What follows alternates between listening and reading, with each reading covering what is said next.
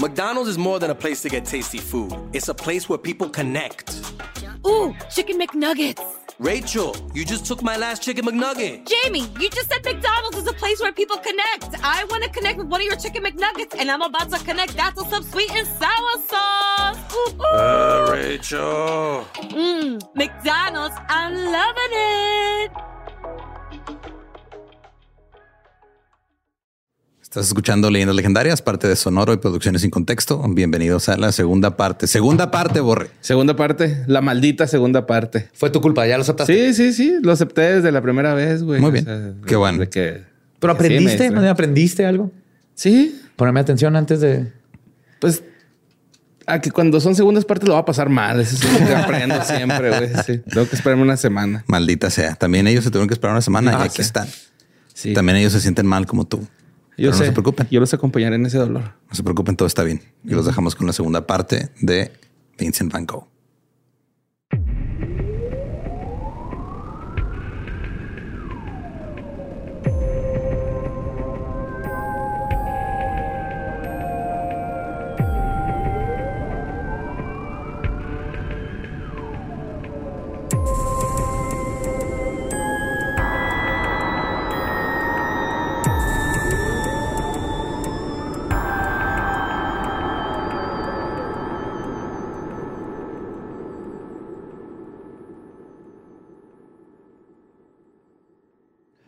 Bienvenidos a Leyendas Legendarias, el podcast en donde cada semana yo, José Antonio Badía, le contaré a Eduardo Espinosa y Mario Capistrán casos de crimen real, fenómenos paranormales o eventos históricos tan peculiares, notorios y fantásticos que se ganaron el título de Leyendas Legendarias. Estamos en otro miércoles macabroso. Seguimos hablando de arte y por eso me acompañan mis amigos Mario El Borre Capistrán y Eduardo Lolo. Dos Espinosa. este, Espinosa. entusiastas del arte. Dos, dos maestros. Así es. Sí, entonces. Pero estén listos para la conclusión de este, este gran hombre. Es la segunda de tres partes, Borre, por cierto. no mames. Como mencioné en el episodio anterior, que sí lo mencioné, Ajá. Sí, ya sí lo mencionaste. quedó documentado. Ay, que se graba el intro después de que se graba el episodio. Por eso Borre dijo que, que De, dos dos partes. malditas partes, por eso digo. Ajá. Entonces, en el episodio anterior nos quedamos con que Vincent era un ser humano muy caótico, extremadamente sensible, bastante inadaptado y con secuelas por la sífilis. Pero tenía muy claro su sueño de ser pintor. Y quitarse la vida no parecía estar en sus planes. En sus propias palabras, y cito, soy un hombre de pasiones, capaz de hacer cosas más o menos insensatas, de lo cual me arrepiento a medias. Me ocurre a menudo que hablo o actúo con demasiada precipitación, cuando sería mejor esperar con más paciencia. Ahora, ¿qué hay que hacer? ¿Debo considerarme como un hombre peligroso capaz de cualquier cosa? Usted está consciente que es intenso y así, pero nunca habla Está de... llegando a términos consigo mismo de que el güey está pues, este, un poquito inestable. Sí, eso siempre, eso sí lo va a tener siempre. Él sabía que no era normal. Pues los estados de ánimo de Gogh eran extremos, pero siempre en función de su arte y su pasión. Era esto lo que dictaba su vida, su obsesión y su felicidad. Y es por eso que es difícil cuadrar la idea de que se haya quitado la vida. Pero antes de llegar a la teoría de su asesinato, hay que hablar de todo lo que sucedió antes. Para 1886, Vincent tenía 33 años y llevaba mucho tiempo, si no es que un año entero, pidiéndole a Teo, su mecenas y hermano alcahuete favorito, que lo llevara a vivir con él a París. Alcahueteo. Ahí estaba. Sí, yo sí lo vi, pero no me atreví a decirlo. Ahí estaba. Pero Teo se hacía el que no entendía y al final el pintor se desesperó y aplicó la... Andaba por este rumbo, así que vine a ver cómo andabas. Andaba aquí cerquita del vecindario, Iba pasando a por aquí. 270 kilómetros de distancia. Vine a este Little Caesars que está a 20 minutos de mi casa para el otro lado donde me queda uno ahí a la vuelta. Es que en este ah, sí les queda la masa chida, güey. Nunca hay fila en el drive-thru en este, ¿no? Entonces le envió una carta a su hermano que decía, y cito, querido Teo, no te molestes porque vine así de pronto. Estaré en el Louvre a partir de mediodía, o si quieres más pronto. O sea, básicamente, ya estoy aquí, voy a estar en el museo. Ajá. Cáele. Obviamente, eso tomó a Teo por sorpresa, pero Teo, siendo el amor que era, buscó un departamento en el que pudieran vivir él y su excéntrico hermano. Finalmente se instalaron en Montmartre, donde empezó a codearse con los artistas más importantes de la época, como George Seurat, Paul Cézanne, Camille Pizarro y su futuro amigo tóxico Paul Gauguin. Gauguin. Gugin. Gauguin. La cosa es que Van Gogh no tenía alma ni actitud de chico popular. Más bien era el callado que cuando se emociona sobre un tema no puede dejar de hablar e incomoda a todos. Ah, mira. Magia caos. Si no fuera por lo, ajá, lo sí, calladito. Si no fuera por lo callado, Simón. Sí, estoy- sí soy. Además, su hermano ya tenía su vida hecha, lo cual provocaba que hubiera fricciones entre ellos y Teo terminaba cediendo siempre. Aunque las circunstancias eran mucho más favor- favorables esta vez, o sea, tenía donde dormir, qué comer y coexistía en la cuna del arte de su época, no lo convirtió por arte de magia en una persona optimista. Y cito, me siento triste de pensar que aún en caso de éxito, Es que me acordé de un tuit así de que dice, estaba deprimido y alguien me dijo, viaja y ahora estoy deprimido en Egipto. Así está. Dijo Isito, me siento triste de pensar que aún en caso de éxito, la pintura no compensará los gastos. Y en ciertos momentos estoy bastante melancólico de estar como lo estoy a los 35 años, cuando me debería- debería de sentir completamente distinto. Algunas veces se lo reprocho a esta sucia pintura. El amor al arte te hace perder el amor verdadero. Boom. Yes. Sí, es profundo, sí. Es muy profundo y muy... Es de esas personas que no sabía lo bueno que era. Dudaba de él mismo, pero al mismo tiempo sabía que era un chingón.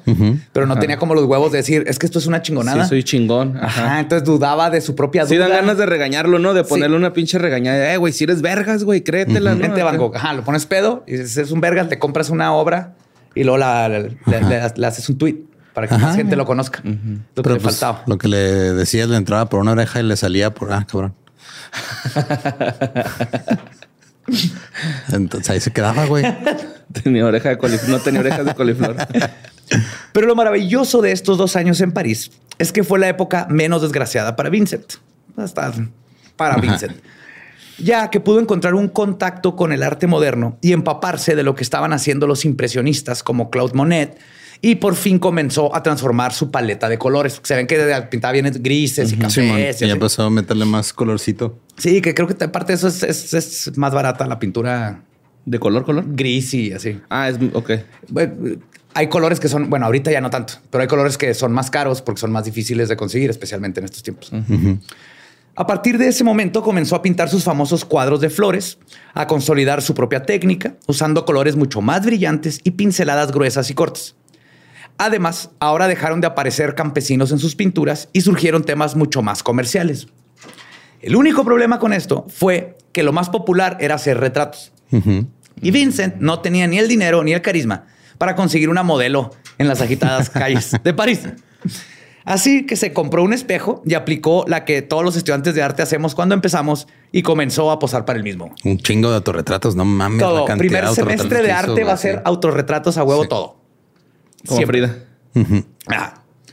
Y pues terminó retratando ese deprimido, rebelde y ca- caótico ser que llevaba dentro. Y pues, todo lo que vemos de Van Gogh del principio le ve su carilla así de... Ay, estoy triste. Él decía... Vamos a pintar triste. Este, él decía, y cito, me sucede sentirme ya viejo y fracasado. Para triunfar se necesita ambición y la ambición me parece absurda. ¿Cómo Ese- lo ayudas, güey? ¿Cómo Ese güey, si tuviera Facebook, sería mi amigo, güey, en Facebook, güey. O sea, estamos hablando de una persona que todos los días postearía buenos días, a darle con todo, cosas así, güey. Ay, no le puedo dar con todo. Mañana será otro día. Sí, ¿Cómo luego- estás, Van Gogh? Bien. Pero el estar bien no me hace pintar mejor. Y aún así, si pintara mejor, eso no me hace un buen artista. Con permiso. A la verga. Sí, drenándote, güey, cada vez que lo saludas.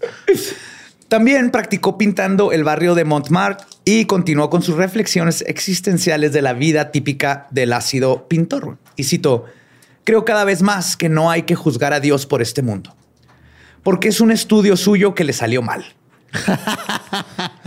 Este mundo está evidentemente hecho de prisa en uno de esos malos momentos en que el autor no sabía lo que hacía.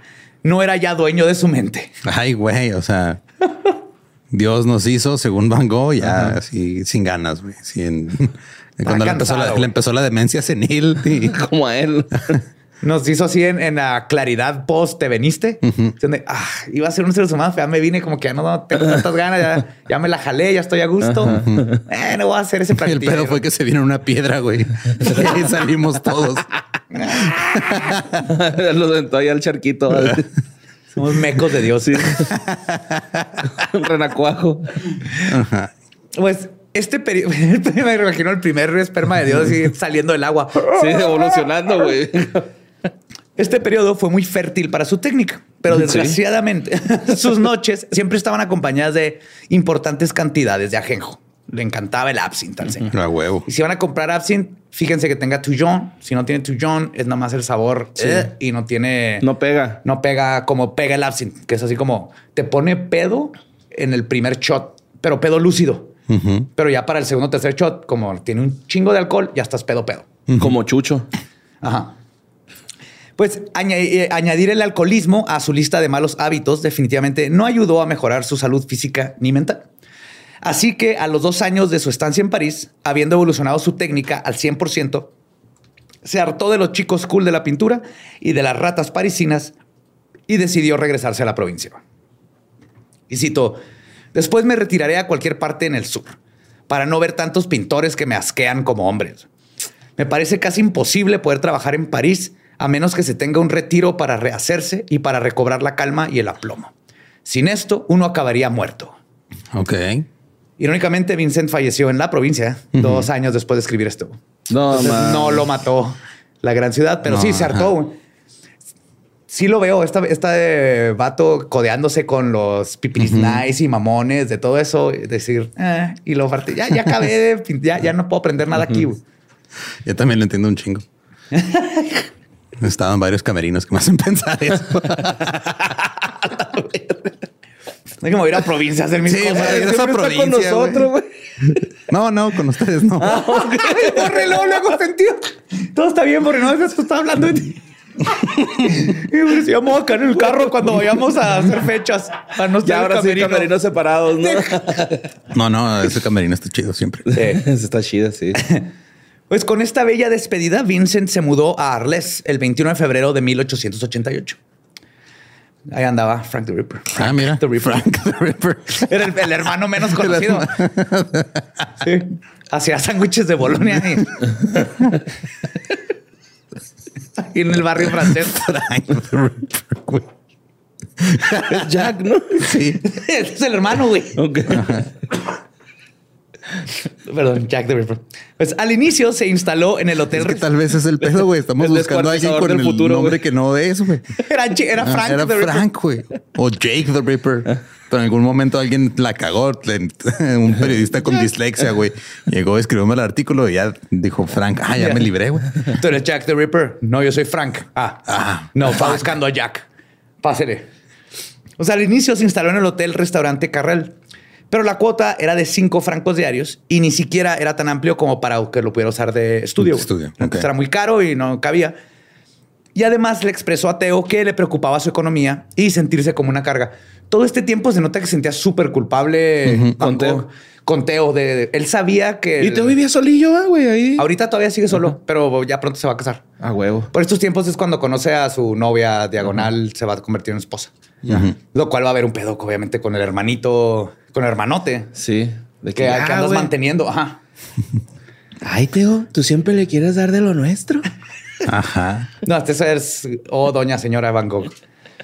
Pero dijo, y cito, si llegara un mes o una quincena en la cual te sintieras mal de dinero, avísame, porque entonces me pondré a dibujar y eso nos costará menos. Es para decirte que no tienes que sacrificarte sin motivo. Sabes bien que preferiría abandonar mi pintura que ver que te estás matando por ganar dinero. Lo cual es fake, porque obviamente no iba a dejar la pintura, pero constantemente le recuerda a su hermano, así que sé que soy una carga, sorry, Pero quiero lograrlo, ¿no? pero no puedo no pintar. ajá. Pero como era la típica relación tóxica llena de chantajes, Vincent Ah, no de dejó, perdida le- que le barra la banqueta, ¿no, güey? Algo, güey. pues, le pues, mandaba sí, sus güey. pintoritas para que las vendiera. güey. Y también, pues, se le había dicho, cáte unas, ¿no, güey? Acá. Le había dicho, sí. Sí, pues. Pues Vincent no dejó de pintar a pesar de los problemas económicos que experimentaba Teo. Al contrario, En Arles se desató por completo. Pintaba todo lo que veía. Estaba completamente extasiado por el paisaje del lugar y sus colores. El problema en Arles volvió a ser, este, volvió a ser pintar retratos. Entonces, Vincent todavía no dominaba el arte de acercarse a una persona que no conociera sin provocar miedo o desconfianza. Entonces, acuérdate que era un pelirrojo chimuelo. Saca la verga. Raro. corrió hacia ellos. Eh, ¿te, puedo, te puedo pintar. Eh, compa, compa, lo puedo pintar, compa. ¿Me deja pintarlo? Sí, amor, ¿Sí? sí, güey, fíjate que. ¿Sí me deja? No, no, no, hasta ahorita Dale. no. Es que llevo prisa. ¿Le va ajenjo? No, bueno, está, está limpio. Está limpio ese vaso. Sí, sí, tiene un diente mío ahí se cayó dentro, pero no, no se lo trague, listo. Guácala. Me lo imaginé el dientillo ahí. ¿De qué color es esa madre? ¿El ajenjo? Ajá. Con verde fosforescente. ¿Sí, va? Sí, el, el original natural, sí. Este, entonces no conseguía nadie que posara para él, mucho menos mujeres. Entonces lo de pintar paisajes era básicamente no le queda de otra. Sí. Era o paisajes o él. Pero se esforzó y poco a poco se hizo amigo del cartero Joseph Rulin, güey. Porque era el que le recogía las cartas que escribía Teo y como le escribía tantas cartas, hicieron con potototas. güey. Es como Ok. mi compa de FedEx. Ah, claro. Ah, chido. Sí, es bien chido. Pues como era su único amigo, güey. Le, pues no tenía amigos, Van Gogh, güey. Le pintó seis retratos güey. y con los meses fue conociendo y pintando al resto de su familia. Y si se le hacían falta modelos, pues no se agüitaba y sacaba su espejo y hacía sus autorretratos. Pero ya, persona está mi cartero. güey. Este se llama mi cartero. Lunes, mi cartero cuando me pidió usar el baño. Mientras tanto, su amigo Gauguin, que estaba enfermo y también sin dinero, le escribía... El tóxico. ¿Eh? El tóxico, sí, a ser. Le escribía a Van Gogh para que le ayudara por medio de Teo a vender más pinturas. Él quería decir que, eh, dile a tu carnal que Oye. yo te pinto chingón. Somos compas, ¿verdad, Simón? ¿Le puedes pedir un paro a tu carnal? No, le puedes pedir unas cortesías. Esta temporada marcó su primer gran periodo, güey, en donde sin andarse con medias tintas comenzó a escurrir sus óleos directos sobre los bastidores. Es aquí donde se vuelve mucho más espontáneo e instintivo. Y por lo mismo comenzó a trabajar con mucha más velocidad e intensidad. Y se nota, si tú ves, o sea, las piezas me tocó, tuve la suerte de ver una exposición de Van Gogh cuando en arte nos llevaron a Nueva York y verla en vivo, o sea, está viva la el pintura, trazo, ves sí. el trazo, ves la intención y la fuerza y la felicidad con la que estaba pintando. Pues yo nomás fui al Van Gogh Live. Estaba padre. Yo nomás lo he visto así en el celular, güey. Sí, y ahí es bonito. ¿eh? Haciéndole suma a cada pedazo. y en un meme, güey. O sea, ni siquiera así como que me interesa, güey. Pinturas de Van Gogh, no. Me salió en un meme. Ah, sí, man. Pues ahora cuando te dan en otro meme le puedes contestar así de... "Ah, esa Ah, pintura claro, la hizo en su periodo Eh. cuando estaba... Pues Vincent estaba determinado a capturar en sus pinturas el éxtasis que se apoderaba de él al ver un paisaje. Pasó de intentar plasmar lo que veía, dejó de imitar lo que estaba afuera y comenzó a pintar lo que el paisaje lo hacía sentir. Ok. Sí, ese es el, el nuevo gran movimiento. güey. El arte siempre tiene esos como ciclos, donde primero hay que imitar, que me salga igualito. Y luego ya va- a todo mundo le sale igualito. Entonces llega el que cambia y dice, y ahora si lo hacemos que esté como el de volteando a la derecha a la izquierda, empieza cubismo, ¿no? Con Picasso. O los, este... Renace- los renacentistas era buscar la perfección de la belleza en- y mientras más imitadas mejor. Pero llega Monet y todos estos y es impresionismo. Entonces dice, vamos a plasmar la luz. Sí, pero Monet que no se está quedando ciego, por eso estaba pintando así.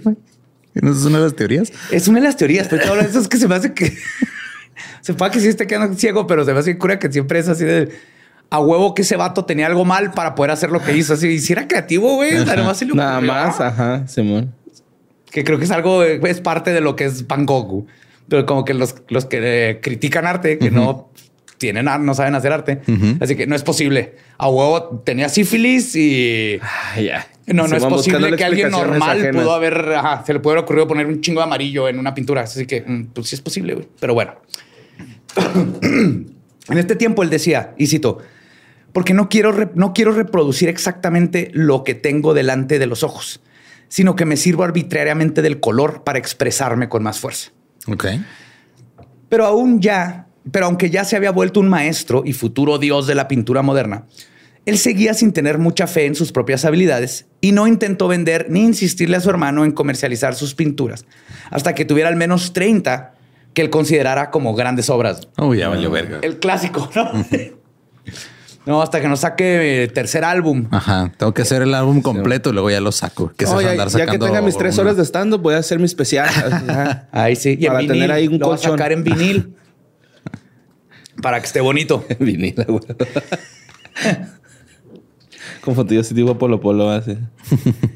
Y en una de sus cartas nos damos cuenta de cómo eran esas dudas que viajaban en su cabeza. Güey, dice, y cito, si yo pensara, si yo reflexionara en, la- reflexionara en las posibilidades desastrosas, no podría hacer nada.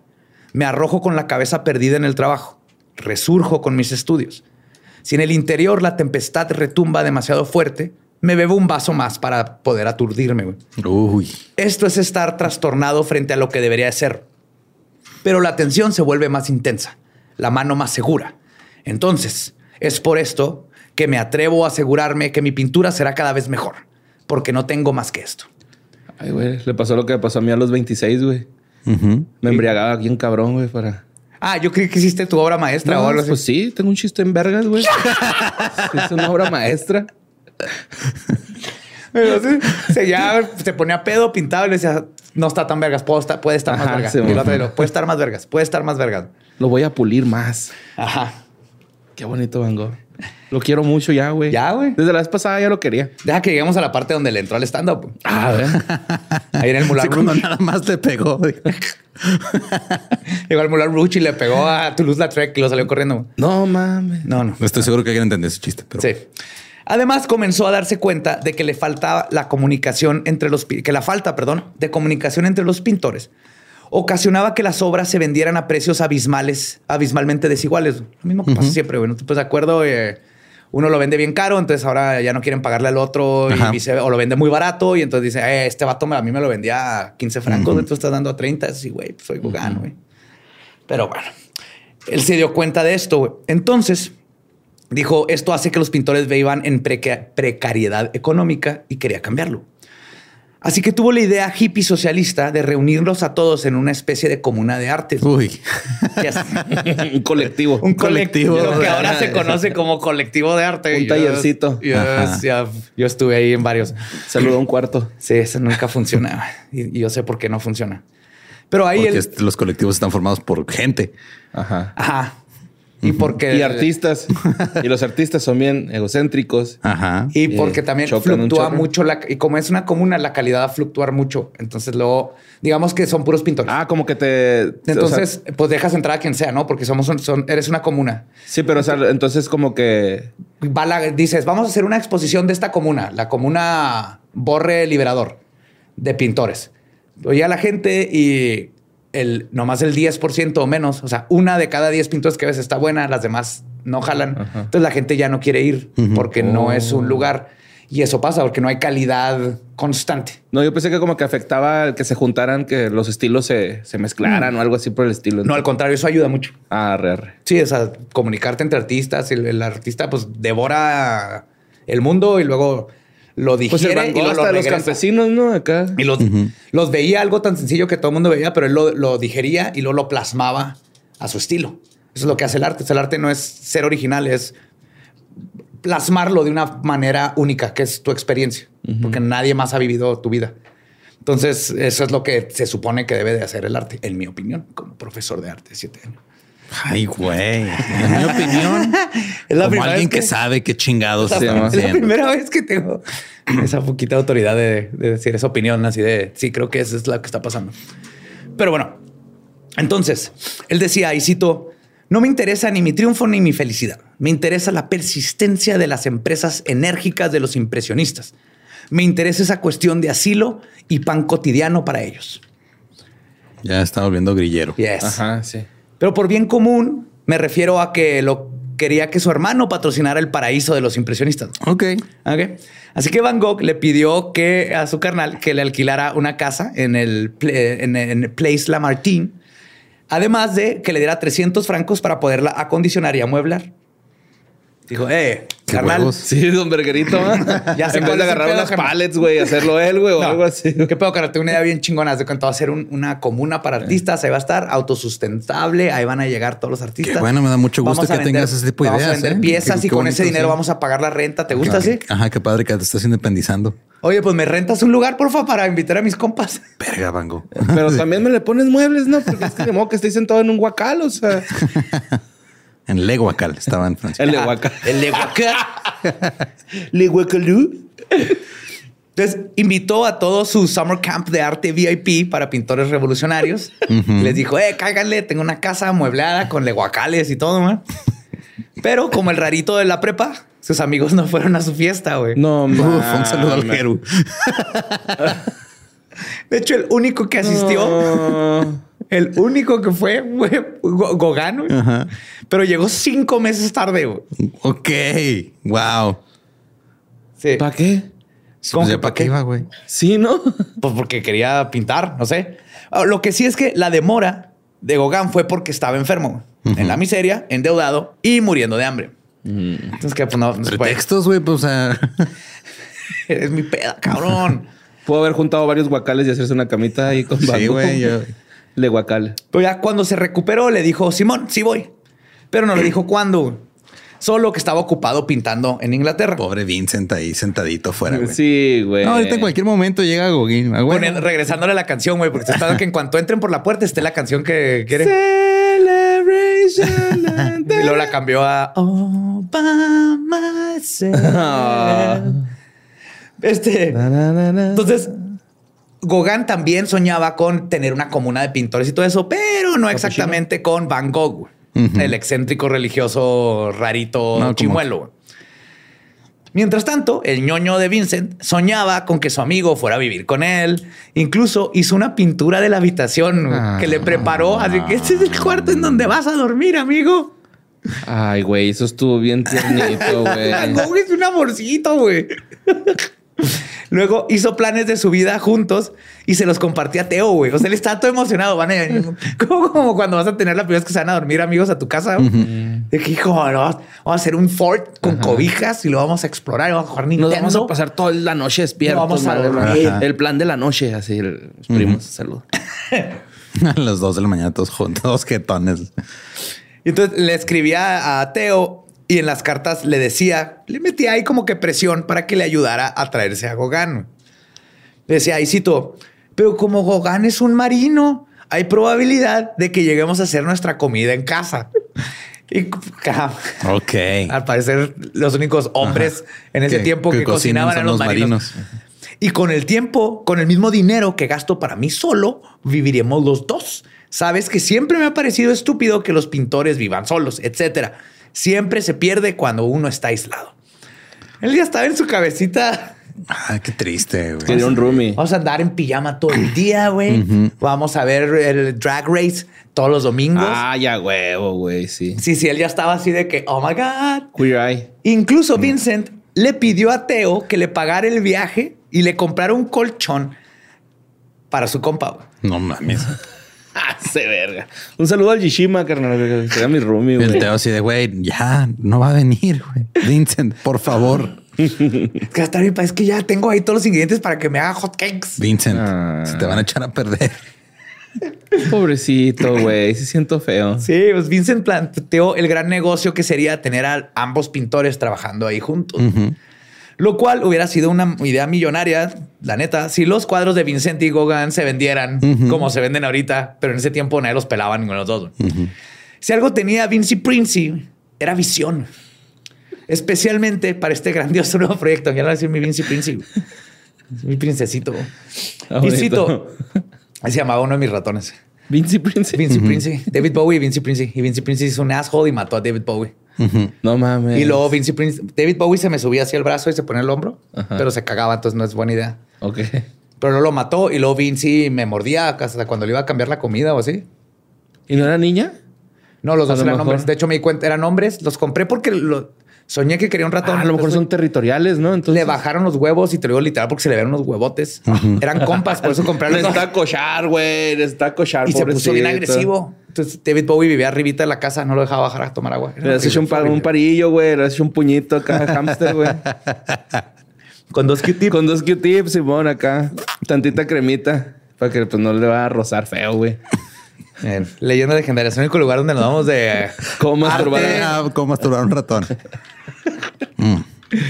Van Gogh decía, "Isito, Güey, yo tengo la necesidad de hacerlo, no sé por qué. o sea. si alguien tiene un hámster, hágalo y platícame cómo está el pedo.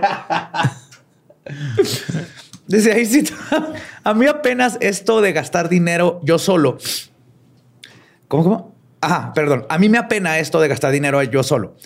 Pero para remediarlo, no hay otro camino que el de encontrar una mujer con dinero o camaradas que se asocien por la pintura. Ahora bien, no veo a la mujer, pero veo a los compañeros. Ok. ¿Eh? Entonces Van Gogh sabía, una de dos, o me encuentro una sugar mama o tengo compas con los que vamos a hacer dinero. Visionario sí era, güey. sí sabía perfectamente lo que estaba haciendo. Bros before hoes. Y pues como es de esperarse, Bros before hoes. Teo pagó las deudas de Gauguin, le rogó durante ocho meses y soportó las cartas de su hermano repletas de chantaje y... Mira aquí... Es que yo estaría muy contento ahorita, pero sabes que no ha, no ha llegado Gauguin, este, porque pues no tiene dinero. Iba a terminar mi pintura, pero pues si hubiera estado aquí Gauguin, él me diría cuál azul usar, pero pues no puedo. Ajá, no está. No está. ¿Qué voy a hacer sin? Ajá, y así como quieres que pues, te pague todo lo que me has este, prestado, carnal. O sea, pues así Sí, no se ya puede. se me hicieron malos hotcakes, ya los tenía. La harina y todo se hizo malo porque no llegó Gauguin. Ya Él se me rayó sabe- el disco. Él es. Celebration. Él es el que sabe cocinar. Finalmente, en octubre de 1888, Paul se mudó a Arles con Van Gogh. Y ahora Teo debía mantener no solo a un pintor excéntrico muerto de hambre, sino a dos. Todo para que su hermano tuviera compañía y alguien que le cocinara y lo cuidara a sí mismo. Es como cuando cu- compras un perrito para que tu otro perrito tenga compañía porque no estás todo el día en la casa. Sí. Básicamente eso adoptó otro, otro artista. Ya deja de traer artistas a esa casa. no tienes ni para desparasitarlos, El cabrón. último, el último artista se te escapó y nunca lo volviste a ver. Siempre tienen ahí toda la caca en el patio. Porque no tenían baños Es que en los- ese tiempo. Eran Estoy lleno de óleo por todos lados. Huevos, sí, güey. Gauguin y Vincent comenzaron a trabajar sin ningún problema, aunque tenían estilos y perspectivas muy diferentes de la pintura. Al principio se ayudaron para sobrevivir al invierno, a este, Se sobrevivir abrazaron. el hambre y Se comían. a pintar. se ponían retos entre ellos güey, para hacer los paisajes y lugares históricos de Arles y hasta se pintaron mutuamente. Sí. Órale. Era obvio que Vinci Prince estaba muy contento con su nuevo roomie, güey. Él, decía- él sí estaba viviendo the life, güey. Ya tiene su amiguito. Él decía, y cito, aquí hace un tiempo de viento y de lluvia y estoy muy contento de no estar solo. Los días malos trabajo de memoria y si estuviera este solo no funcionaría. Gauguin me da valor de imaginar y las cosas de la imaginación adquieren sin duda un carácter más misterioso. Las discusiones son de una electricidad excesiva. Ya bésense. Bromance. Viéndole en el entrepierna todo el tiempo. Algo se asoma. ¿Y ese pincel? Aquí tengo tu óleo. Café. Hoy tú vas a ser mi bastidor. Échame tu secativo de cobalto en la cara.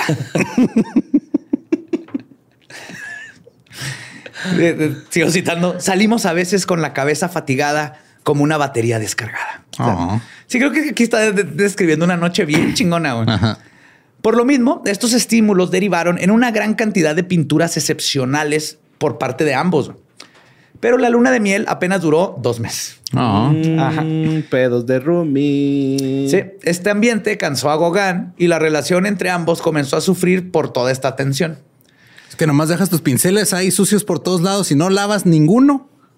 Güey, yo los lavé la semana pasada, güey. Te toca a ti, cabrón. No, yo los lavé la semana pasada. Dijiste que los ibas a lavar, pero no los lavaste, los lavé yo. No, si los lavé. Es más, yo siempre pago el recibo. Tú nunca pagas el recibo. Y el colchón que te compró mi hermano ni lo has usado, güey. Te duermes en una caja, güey. Aparte, a ti te tocaba pagarle al espantombre lobos y no lo pagaste, ya se nos metió uno. Era tu mes, te tocaba el espantalobos este mes. Desgraciadamente no estaban hechos para entenderse. Sus temperamentos y tendencias estéticas los separaban, lo que fue una gran decepción para Vinci. Y cito, creo que Gauguin está un poco decepcionado de la buena calidad de Arles, de la casita amarilla donde trabajamos y sobre todo de mí. Oh. De la buena ciudad, perdón, de Arles, no creo. sí. Obviamente a Vincent le alteraba la idea de que su amigo, que de alguna forma representaba su sueño de fundar una comuna de artistas, se marchara después de la larga espera que padeció para recibirlo. Su gran plan, de nuevo, se estaba desvaneciendo y Van Gogh no podía Su hacer nada plan. para arreglarlo. Su gran plan. Pinche pobrecito Teo, güey, valiendo verga. Y es aquí donde por fin, es que y lo que digo de que no, no podía hacer nada al respecto, creo que es algo le- que le pasó mucho a Van Gogh. Saber muchos pedos que no eran su problema. Si lo hubieran metido en nomás pinta y pinta y pinta, hubiera estado bien, pero siempre tenía esta gran idea que le faltaba nomás el vende tus pinches cuadros. Confía en ti mismo. Believe in yourself. O sea, sí cree en ti mismo, pero no mames. O sea, ya. Que lleva pinches 20 años pintando. Y es aquí donde por fin llegamos a la parte de la historia donde se podría decir que arranca el comienzo del fin. Y en la que, que- perdón, y en la que hay que prestar mucha atención en los detalles, ya que la teoría original que propone que Vincent se suicidó se sostiene debido a los incidentes producidos por el grave deterioro de su salud mental o que se asume que tenía, porque todo esto es post-mortem. Sí, O sea, todo el análisis psicológico y todo eso es muchísimo tiempo después. Hoy en día, las cartas de Vincent Van Gogh, las cuales he estado citando a lo largo del programa, han sido analizadas cuidadosamente por grupos de psiquiatras e investigadores que han llegado a la conclusión de que el pintor sufría de episodios de psicosis intermitentes como síntoma de varias enfermedades. La Asociación Psiquiátrica Estadounidense define la psicosis como una, y cito, grave incapacidad para interpretar la realidad. Y está relacionada con la esquizofrenia, los desórdenes bipolares e incluso con la depresión. Por lo que se puede leer en sus cartas, Vincent no era una persona muy sana en el sentido ¿Qué? dentro de los estándares sociales, ¿no? O sea, porque era obvio que su salud estaba muy por debajo de sus prioridades y pasiones. Y todo el dinero que le mandaba a su hermano lo usaba para comprar pintura. Y Epsi. ¿Y qué? Y- Absinthe. Sí, absinthe. De hecho, vivía de absinthe, cigarros y café. Su carta, sus cartas denotan una personalidad obsesiva con su arte, al grado de descuidar todo lo demás a su alrededor. Pero al mismo tiempo, yo veo una persona que tenía un sueño y solo uno, pintar. Pero si a este tipo de personalidad apasionada y así de, del, este, extremosa, güey, le sumamos el abuso al ajenjo, la falta de sueño, de pues, comer bien, el estrés, la sífilis y el exceso de Biblias que tuvo por un momento, podemos darnos cuenta que todo esto era una bomba de tiempo que sí lo fue deshilando mentalmente. De hecho, hay una frase que me dio mucha ternura de él que le mandó a su hermano. Le dijo, y cito, así que Teo, felizmente mi estómago se ha restablecido a tal punto que he vivido tres semanas del mes con galletas marineras, leche y huevos. No mames. Ya pude comer sólido otra vez.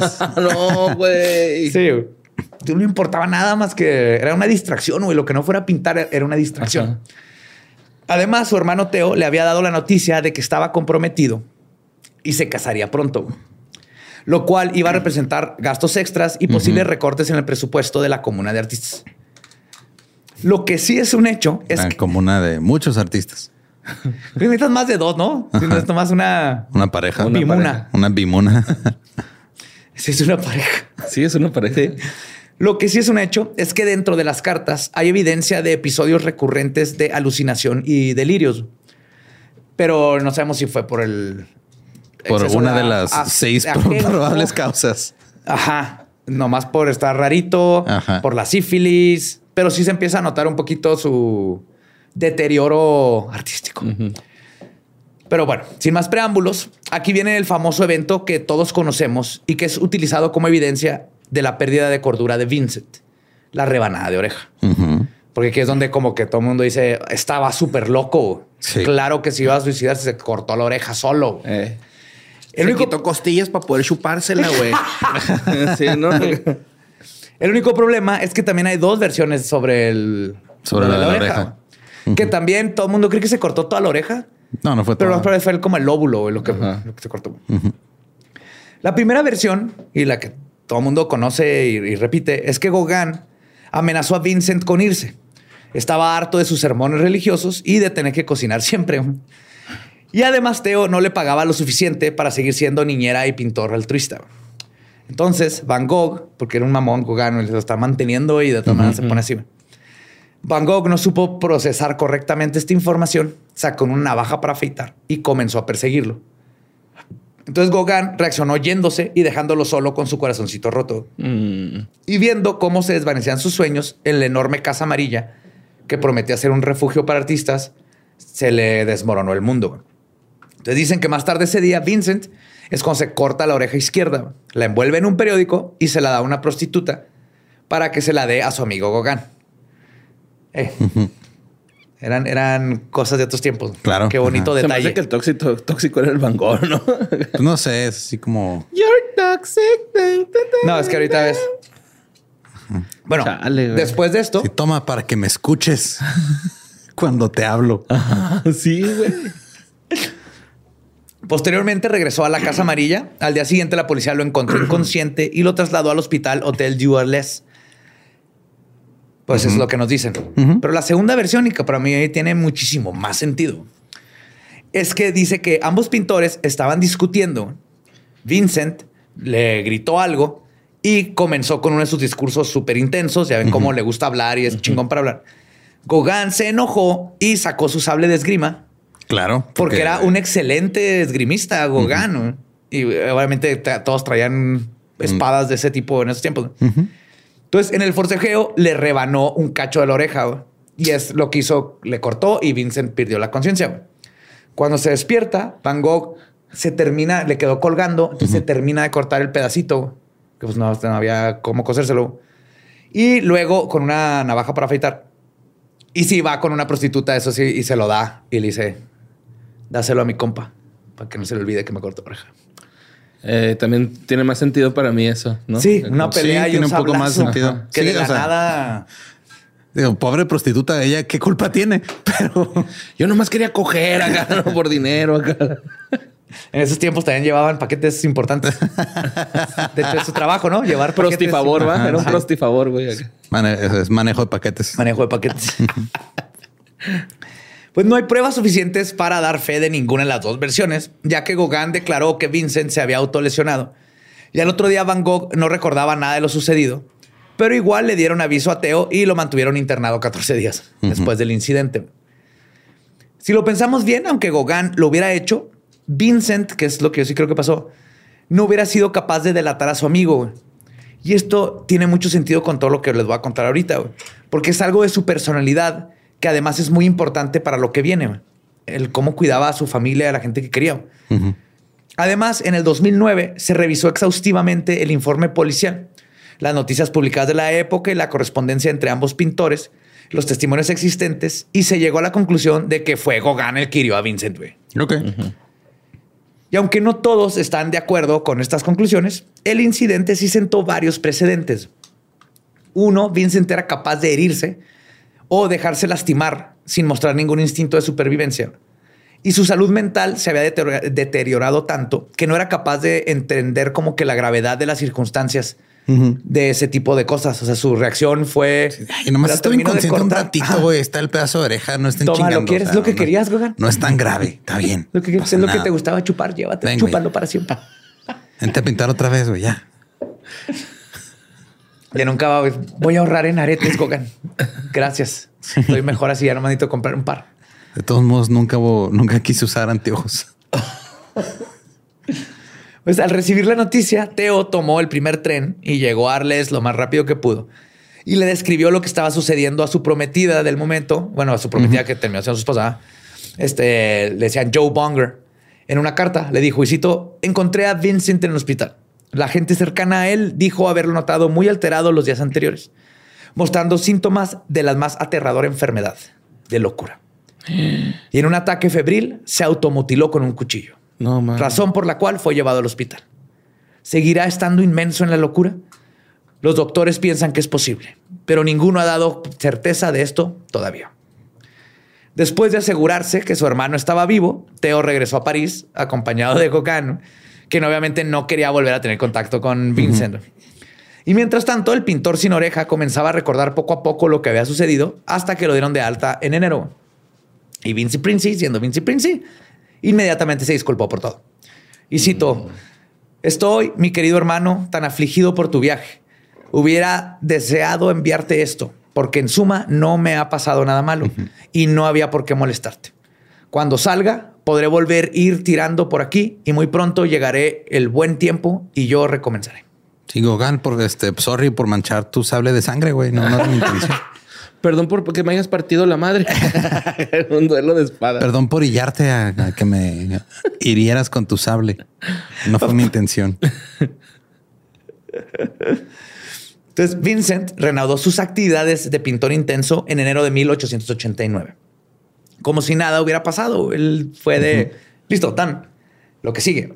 Incluso hizo un autorretrato con su, la- el famosísimo, con la oreja vendada, mientras fue más su pipa. qué, qué- qué feos vendajes de esos tiempos, Sí. ¿verdad? No, faltaba tape. Sí. Parece que le dolía una muela. ¿Te acuerdas que los niños de antes les... Sí, En las películas. así. Ajá. Sin embargo, la negación del problema no iba a arreglar las cosas y en los meses siguientes su salud mental, mental fluctuó demasiado. Un mes después comenzó a tener síntomas de paranoia y estaba seguro de que lo querían envenenar. Así que lo ingresaron de nuevo al hospital. Estuvo bajo el tratamiento del doctor Félix Rey durante 10 días y en sus cartas intentaba apaciguar la preocupación de Teo, pero era imposible. Y cito, me quedaré todavía algunos días en el hospital. Después espero volver muy tranquilamente a mi casa. Pero en sí sus arranques se apaciguaron y el mismo médico declaró que su estado mental era pasajero y lo dio de alta. Incluso en sus cartas se leía como si hubiera vuelto a la normalidad. Pero en marzo pasó lo inevitable. No. Los vecinos de Arles se organizaron para hacer una petición con la policía local de que ingresaran de nuevo a Vincent al manicomio debido a que actuaba erráticamente. Y se juntaron un chingo y básicamente fue, no queremos al loquito pintor de la casa. Y lo encerraron y solo le dieron derecho, ajá, nomás dieron derecho de enviarle una carta a su hermano. Sí, esto fue totalmente pueblo Ajá, llegaron así de, güey. ya, estamos hasta la verga del Vin- Vincent, güey. Ajá, güey. que no hacía nada más que pintar, güey. Y cito, te escribo en plena posesión de mi presencia de espíritu y no como un loco, sino como el hermano que conoces. Esta es la verdad. Un cierto número de personas aquí ha dirigido al alcalde una nota con más de 80 firmas señalándome como un hombre indigno de libertad o algo por el estilo. El comisario de policía entonces ha dado la orden de que me volvieran a internar. Ya llevo muchos días aquí encerrado en el manicomio, bajo llaves, cerrojos y guardianes, sin que mi culpabilidad esté probada o sea probable. Solamente escribo para advertirte que no me liberes, ya que la encontrarás difícil. Tal vez sea mejor esperar pacientemente. Nosotros los artistas en la sociedad actual no somos más que cántaros quebrados. Qué miseria. No te oculto que, hubieras, que hubiera preferido morir que causar y sufrir tantas molestias. No trates de liberarme, esto se arreglará solo. O sea, lo cancelaron al güey, básicamente. Sí. Sí. Sí. Sí, güey. Sí, Y está en... Esta no es la carta de alguien Ajá. loco. Pero es que dices que, te- que eran como esporádicos, ¿no? O sea, no sí, era. le daban momentos de. Sí, de repente se manía. ponía Era cuando le bien loco Ajá. y luego ya la gente decía eso, güey, está bien pinche loco, güey, Sí, pero esto obviamente era de veían, lo veían acá, wow, bien pedote y todo, y era de, ay, somos franceses, y ese vato es holandés y qué está haciendo aquí, guácala. Un maldito imprudente.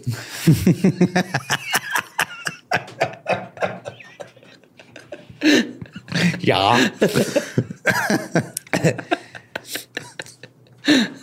o sea, básicamente estos vatos, la- la- el pueblito, güey, lo que vieron era un pintor de 36 años, excéntrico, soltero, muerto de hambre, chimuelo, sin una oreja, Con delirios y brotes psicóticos. Eh, Pues no era alguien que el pueblo Quisiera iba a tener ahí. Ajá. Para ellos era el equivalente al rarito del pueblo, una especie de paría que debían tolerar, pero en el fondo era temido por todos, aunque no hicieran ningún mal. Y como no lo podían meter preso, pues lo ingresaron en el hospital para que descansara, lo bañaran, lo alimentaran y dejara de aterrorizar, entre comillas, a las personas nice. Pues Van Gogh estaba consciente de su excentricidad, de cierta forma. Él sabía lo difícil que era vivir persiguiendo su pasión. Él decía, y cito, mira, está claro que nuestra neurosis procede también de nuestra manera de vivir un poco demasiado artística, pero que además es una herencia fatal. Él, sí, él sabía. Incomprendido. In- Totalmente. Yo nomás sí, quiero güey. De hecho, ese güey sí nació en la época equivocada, ¿no? O sea, No, le hubiera pasado lo mismo en otra, güey. Pero con más heroína, o sea. hubiera estado mejor, güey. Hubiera tenido más exposición, güey. Ahí está Low Reed, ¿no? Tom Waits. O sea, hubiera sido Beatnik, siento, güey. Siento que esa es la, la, Sí. la etapa de Van Gogh. La Beatnik, güey. Ahí, güey. Ahí era. Pues el 17 de abril de 1889, Theo finalmente contrajo matrimonio con Johanna Bonger en Ámsterdam. Y aunque Vincent pasó los meses anteriores tratando de recuperar su salud mental, siguió pintando varias de sus obras maestras con la misma pasión de siempre. Pero las alucinaciones continuaban y en dos meses, ni aunque hubiera ido diario a terapia, hubiera logrado grandes avances en esos Eso era una tiempos. canción de Maná, ¿no, güey? ¿Qué? ¿Qué? En la misma ciudad y con la misma pasión de Con la siempre. misma gente. No, para es- que tú al volver no encuentres nada Es de extraño. Juan Gabriel, güey, pero es un hay un Ah, sí, es cierto, sí, Se me olvidó sí. otra vez. De José Alfredo Ah, Jiménez. ya me ajá. acuerdo de la de Juan Gabriel. Ok. Pero es que lo dijiste igual, güey. Perdón. O sea, tú y Fer de Maná piensan igual. Ah, no te. Entonces se va a caer, güey, cuidado. A la verga, güey. Entonces, en mayo se internó voluntariamente en el Hospital Mental de Saint Paul de Mousseau, un ex monasterio en Saint-Rémy, a unos 30 kilómetros de Arles. Vincent ya estaba muy consciente de sus malos hábitos y seguía pensando que sus pinturas no valían nada y que era un apestoso social. güey. O sea, el- ya es como era de que se creía todo y ahora con todo esto dijo, a la verga nadie me quiere, en el hospital mínimo puedo pintar y ahí me cuidan y me dan de comer y ya no le peso tanto a, a Teo. Él decía, y cito, creo que bastará que te diga que me siento decididamente incapaz de recomenzar, de reinstalar un nuevo taller y de quedarme solo aquí, Pobrecillo. en Arles o en otra parte. Por el momento no es posible. Me da miedo perder la facultad de trabajar. Así que provisionalmente deseo quedar internado, tanto por mi propia tranquilidad como para los demás. Yo sí veo, a mí se me figuró en cabrón, Vincent, ese fue así como su, güey, ya voy a cumplir 40, nomás soy un peso para mi hermano mínimo aquí adentro, no molesto a nadie, güey. Sí, fue un- no quiero molestar a nadie, güey. Ya, aquí puedo pintar, güey, que crean que estoy loco y todo eso, no me importa, yo aquí puedo estar haciendo lo que me gusta sin chingar a mi carnal. Pues Vincent pasó un año entero en el hospital Saint Remy, güey. pero a pesar del encierro, él continuó pintando desenfrenadamente porque él era lo único que sabe hacer. Y más tiempo, ¿no? Ahí tenía dos habitaciones disponibles y una le servía de taller. Le permitían salir a pasear a los alrededores o simplemente se quedaba pintando jarrones con flores. De hecho, en esta época fue cuando su sus pinturas comenzaron a aparecer con remolinos. Y es aquí donde pintó la más famosa de todos y que da- todo el mundo conoce la noche estrellada. güey. En ese... Oye, pero entonces ahí ya tenía modelos, ¿no? Le decía como que a la gente de ahí, eh, güey, pósame tantillo, ¿no? No, ahí él ve- veía por su ventana y todo. De hecho, la noche estrellada la está viendo desde la ventana de su manicomio. mames. Del manicomio. Órale. Ah, Es lo que alcanzaba a ver hacia afuera. En este corto tiempo, Vincent realizó aproximadamente 150 pinturas, un chingo. incluyendo el famoso almendro floreciendo que le regaló a su hermano Teo cuando este le dijo que sería papá. Ese fue su regalo de tío. Además, aunque sus cartas estaban plagadas de melancolía por estar privado de su libertad, también habían textos muy cotidianos y llenos de lucidez.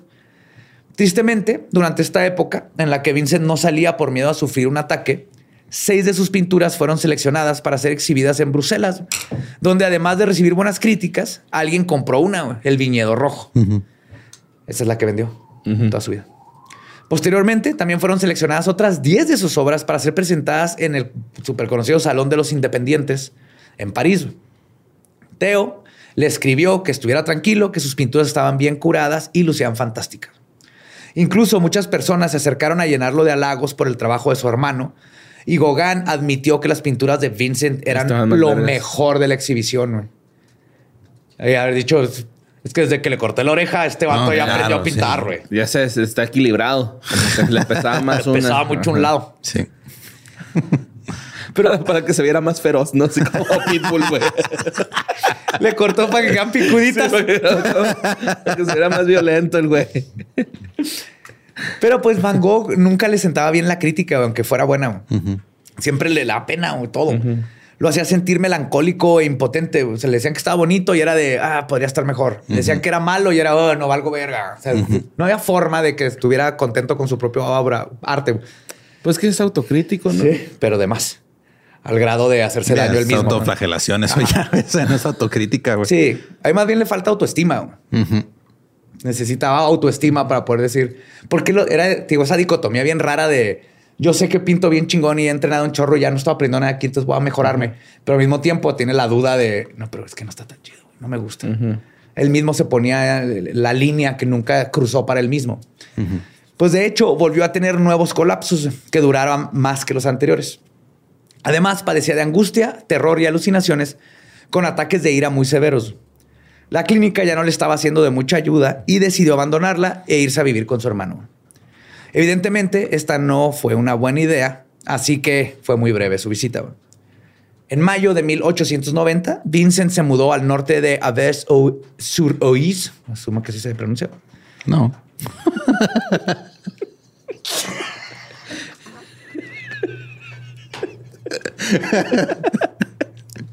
Yo tampoco sé, pero pero Pero estoy seguro que sí, ¿no? Aves-sur-Oise. Ah. Aves-sur-Oise. Ah, eso no más suena más francés. francés. Sí, eso sí, sí eso es, no- eso sí es. Donde residían otros artistas. Además, ahí tenía la paz y tranquilidad que él necesitaba, sin estar muy lejos de su hermano Teo, que seguía en París, ya casadito y todo. Obviamente seguía sin poder estar solo, así que se instaló en la posada Ravu, cerca del hogar del doctor Paul Gadget, que podía, no, no como no como el inspector, Inspector Gadget, este era el doctor Gadget. Doctor Gadget. sí. Órale. que podía vigilarlo de cerca. Entonces el doctor era un pintor aficionado que se ofreció a cuidar de él y visitarlo y todo. Una vez más, Vincent se entregó por completo a su pintura y a su pasión por la naturaleza. Esta vez en la compañía del doctor, porque entre los dos eh, él enseñaba técnicas y platicaban de arte. Ajá. Y poco a poco su salud comenzó a mejorar. Y en dos meses pintó más de 60 cuadros. O Se sea, uno instalaba- diario, güey, no mames. Sí, literal. De hecho, se instalaba en el jardín del doctor admirar el exterior o pintaba a la hija del doctor en el piano o al doctor. De hecho, hay un otro retrato del doctor. No, otro retrato, una- un retrato Un de... doctor. Ajá. Pues gracias a su mejoría pudo visitar a su familia en julio de 1890, donde se enteró que su hermano quería renunciar a su trabajo como comerciante de arte, porque quería emprender su propio negocio, aunque esto representaba un gran riesgo porque era un hombre de familia y todo. Pero Vinci le dijo que siempre había insistido que él era mucho más que un simple comerciante de arte. Entonces le dijo, tú haz lo que quieras hacer, pero al mismo tiempo le causó mucha angustia a Vincent. Sí, ya no iba a tener quien, ya iba a perder ese contacto, ¿no? No, más que nada la angustia de ser un obstáculo para que su hermano, porque su hermano ahorita le pichaba todo. Simón. Así como aquí ya casi no tiene. Ese gorgoreo fue Borre sirviéndome una cerveza. No, ¿por qué? Los que no están viendo. No, más que nada, él decía, "Eh, si me está manteniendo, el, el trabajo que tiene es lo único seguro para poderme seguir manteniendo. Ya tiene familia que también tiene que hacer cosas. Entonces, Sí, ya no tiene. entonces si el- no va a dejar el trabajo por mí, Sí. porque soy un gasto extra que, lo que le preocupa. Pues de esta angustia se detonó de nuevo un colapso nervioso de Vincent y lo hizo recaer en el encierro y la depresión. Toda esta melancolía empezó a reflejarse en su pintura y curiosamente fue cuando comenzó a pintar en el formato horizontal alargado, en el que hizo su desolador cuadro del campo de trigo con los cuervos volando hacia la luna. Y muchos al verlo consideran que inspira una especie de premonición. Eso ya fue Pues post. ya es, ajá, eso es Ajá, conectar cosas que no. necesitas. exactamente. Te va a dar un, te vas a dar un balazo en el abdomen solo, ¿no? Así es la premonición. El 27 de julio de 1890, Vincent tenía 37 años y como lo hizo toda su vida, ese día salió a tomar un paseo por el campo en una de sus típicas caminatas para pintar. El pintor pelirrojo de una sola oreja llevaba todos sus óleos y su cajita y su bastidor y su banquita y todo. Se instaló para admirar un paisaje e intentar capturar el vértigo que le producía la belleza de la naturaleza en su rústico bastidor. Realmente nadie sabe qué sucedió después. Tal vez Vincent es el único que va a saber ever. Lo único que sabemos es que regresó caminando al pueblo, casi una milla, alucinando, sea, estaba este, fuera de sí, porque tenía una herida de bala en el estómago. O sea, llegó así desangrándose. güey. Estaba así de que, what the fuck, what? Al parecer, él llegó caminando y no sintió la urgencia de pedir ayuda o acudir al hospital. Nada, güey. Como si nada le causara preocupación por la posible le- este, letalidad de su herida. güey. Simplemente volvió a la pensión en la que se hospedaba, donde agonizó durante 29 horas en su cama hasta fallecer en los brazos de su hermano Teo. No mames. Un balazo en la panza es de lo más doloroso que puede Sí, existir. es lo más culero. Sí. Salen perros de reserva. Ajá. Pero es, es real. Sí se te duele bien culero. Entonces, supuestamente, cuando lo encontraron herido en su cama, él dijo, y cito, me he disparado a mí mismo. Solo espero no haberme equivocado. Después, Voy a ir en la cabeza, pero va. para empezar, ya la cagaste. ¿Cómo te digo que sí te equivocaste, carnal? Es que papá, valer verga, valer verga. Después, esa misma noche, la policía intentó interrogarlo, lo que Van Gogh se negó a responder cualquier pregunta. Lo único que decía era, y cito, lo que he hecho es asunto mío. Soy libre de hacer lo que quiera con mi propio cuerpo.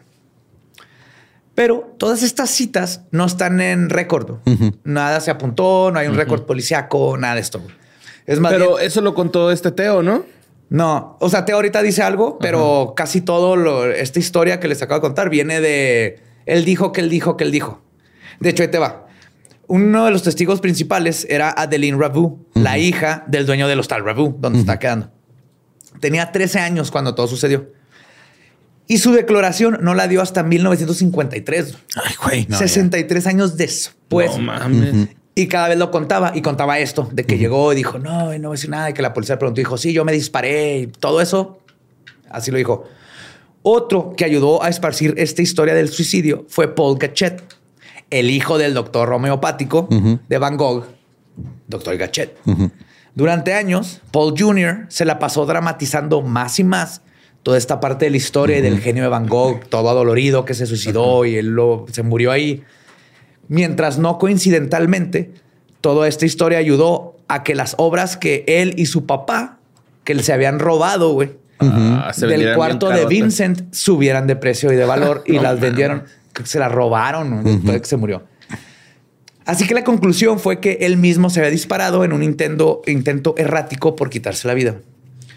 Obviamente, los años de, depresión, su espíritu melancólico y los viajes al psiquiátrico le dan una fuerte credibilidad a toda esta teoría del suicidio y por toda la vida todos hemos sabido eso sin cuestionarlo. Pero es cierto lo que dice Lolo, güey. O sea, si se lo dieron la chompa, hubiera sido ya más efectivo, ¿no? Está raro que haya sido en el estómago. Desde ahí está rarísimo. Desde ahí está in- increíble. Deja tú, vete un poquito más. Te sacó la pistola. No es como que Francia en los 1800 hay tiendas de pistolas. Había de guillotinas, pero eso fue un poquito después. De hecho, le cortaron la cabeza a la última persona todavía cuando llegamos a la luna, ¿no? Algo así. Algo así. Ajá, sí, sí. man. Sí, como en los 60 fue la última vez Sí, que mo. decapitaron a alguien con guillotina en Francia. la verga, güey. Hiches franceses. Y entonces toda la historia está romantizada. ¿no? Nadie dio el balazo, güey. Una persona sí. Ah, sí. Sí, ahorita llegó eso. Ok. Una persona. Según yo, nadie lo había escuchado. Le puso un baguette de silenciador, güey. Por lo apuntó a la- al estómago. Como quien ponía un dildo, güey, como silenciador, güey. En una movie sale. No, estás No. confundiendo. No, sí es cierto, No, la fue- historia de esta de. Ah, del que los mataban en una granja, güey. Sí, Picton. Ajá. Sí, Picton. Sí, que tenía ponía un una dildo. pistola con un dildo de silenciador Sí. para que hiciera. Sí. Toda esta historia nos apunta a esa dirección. O sea, era un hombre con el corazón roto por el fracaso de su comuna hippie. Su hermano favorito se acaba de casar. Solo había vendido un cuadro en toda su vida. Y además tenía una enfermedad mental que cada vez lo limitaba más para pintar. Y si algo definía a este pobre loco, era su absoluta e incontrolable pasión por la pintura. Y qué mejor final para esta personalidad que ya no aguantó con todo esto y se suicidó disparándose en la panza. Sin embargo, hay muchos hechos que no coinciden con toda esta narrativa. Ahí les van varias preguntas. ¿De dónde sacó la pistola? Que por cierto, nunca fue encontrada. Si quería quitarse la vida, ¿por qué se disparó en el estómago? ¿Por qué llevó su bastidor y sus óleos para pintar el día que se iba a matar? ¿Por Se disparó y luego puso atrás el, el, el lienzo. hizo el primer Pollock? Güey, seis personas ahí. Oh, fue un polo. Pollock. Claro que sí. sí se rieron. También, ¿por qué regresó al pueblo a recostarse en su cuarto y estar ahí 29 horas? En lugar de quedarse a morir en el campo junto a una de sus pinturas en medio de su- uno de sus amados paisajes. O sea, si se, ¿por qué se dispara ahí y luego camina una milla, güey? Para ver a Teo, ¿no? No, Teo No, llegó después Teo cuando le avisaron. después, ¿no? Ah, ok. Pero pues sí, o sea, caminar mejor. un kilómetro y medio, güey, sangrando. Para llegar y acostarte A en lo, tu mejor, cama. a lo mejor hasta dijo, no mames, la cagué, no tengo dónde acostarme aquí, güey, voy a tardar un chingo en morir, güey. Pero se hubiera ido al hospital, pero tampoco se fue al hospital. Pudo haber llegado al hospital. Ujú. Pues siendo incluso este. Fue Gohan, güey. ¿Fue qué? Gogan. ¿o ¿Cómo se llama? Gohan. Gohan. Gohan. Gohan y Van Gogh. Todavía no llega, estaba, estaba entrenando en Inglaterra, güey. con este pícoro de Macu. Con Piccolo de Macu, güey. Entonces llega Gogan ahorita, ya Gogan 2. Gohan, güey, es Gohan. Gogan Super Pintor 2. Ya güerillo, güey. No, pero incluso este- esto es especulación, pero siendo Van Gogh, lo hemos visto cómo escribe de chingón y cómo piensa. No dejó carta de despedida, no dijo nada de que era su último momento.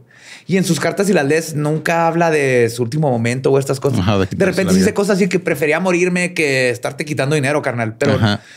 siempre era, prefiero morirme, pero tengo que pintar. Tengo que pintar, tengo que pintar. Todo era el... Quisiera morirme, para carnal, pintar. en vez de quitarte dinero, Ajá. pero me puedes mandar para unos óleos porque sabes Sí, güey. Exactamente. Ese era siempre Neta, eso, preferiría morirme, pero me no tienes ahí algo que te sobre. Nomás tengo que comprar una bala, güey. Rento la pistola, compro una bala y me doy en la panza, güey. Espérate, no, güey. Vincent, no, todo- ya te mandé la bala en la panza, no, pendejo. No, ay, voy para allá. ¡Ah! ¿Me puedes poner unas galletas habaneras, por favor? Y de hecho, todas sus cartas de esa época están plagadas de planes de su vida de artista. O sea, le está hablando de lo que sigue, ya tiene la Comuna 3.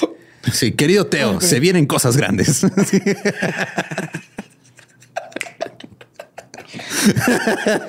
Viene Gauguin, Picasso de Macu.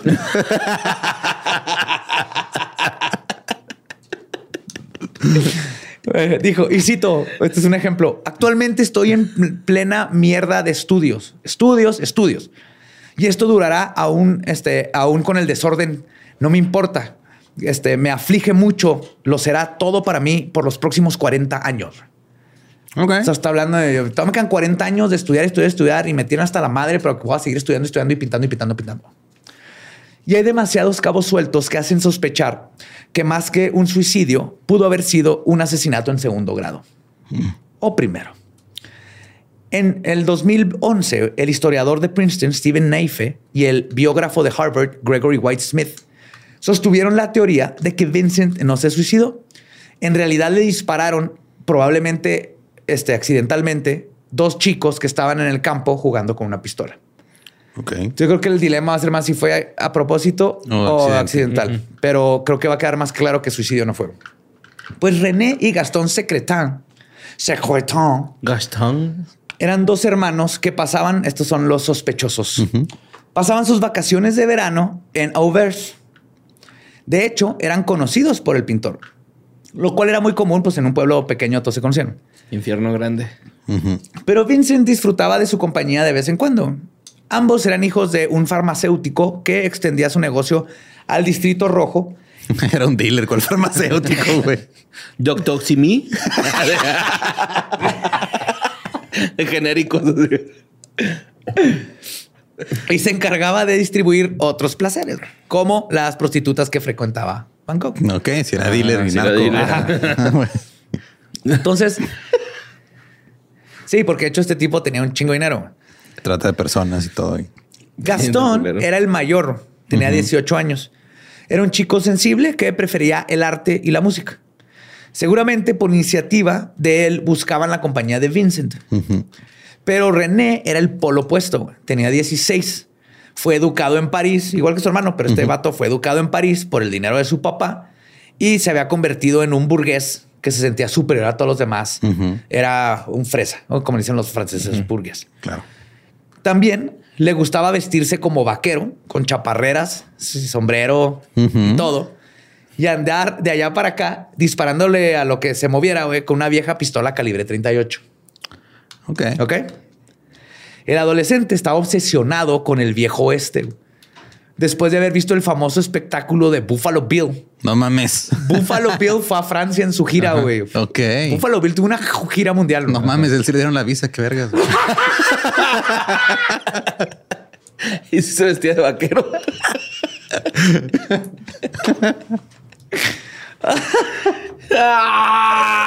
Ay, güey. Entonces, maldita sea. Entonces, Buffalo. Este vato se obsesionó con Buffalo Bill.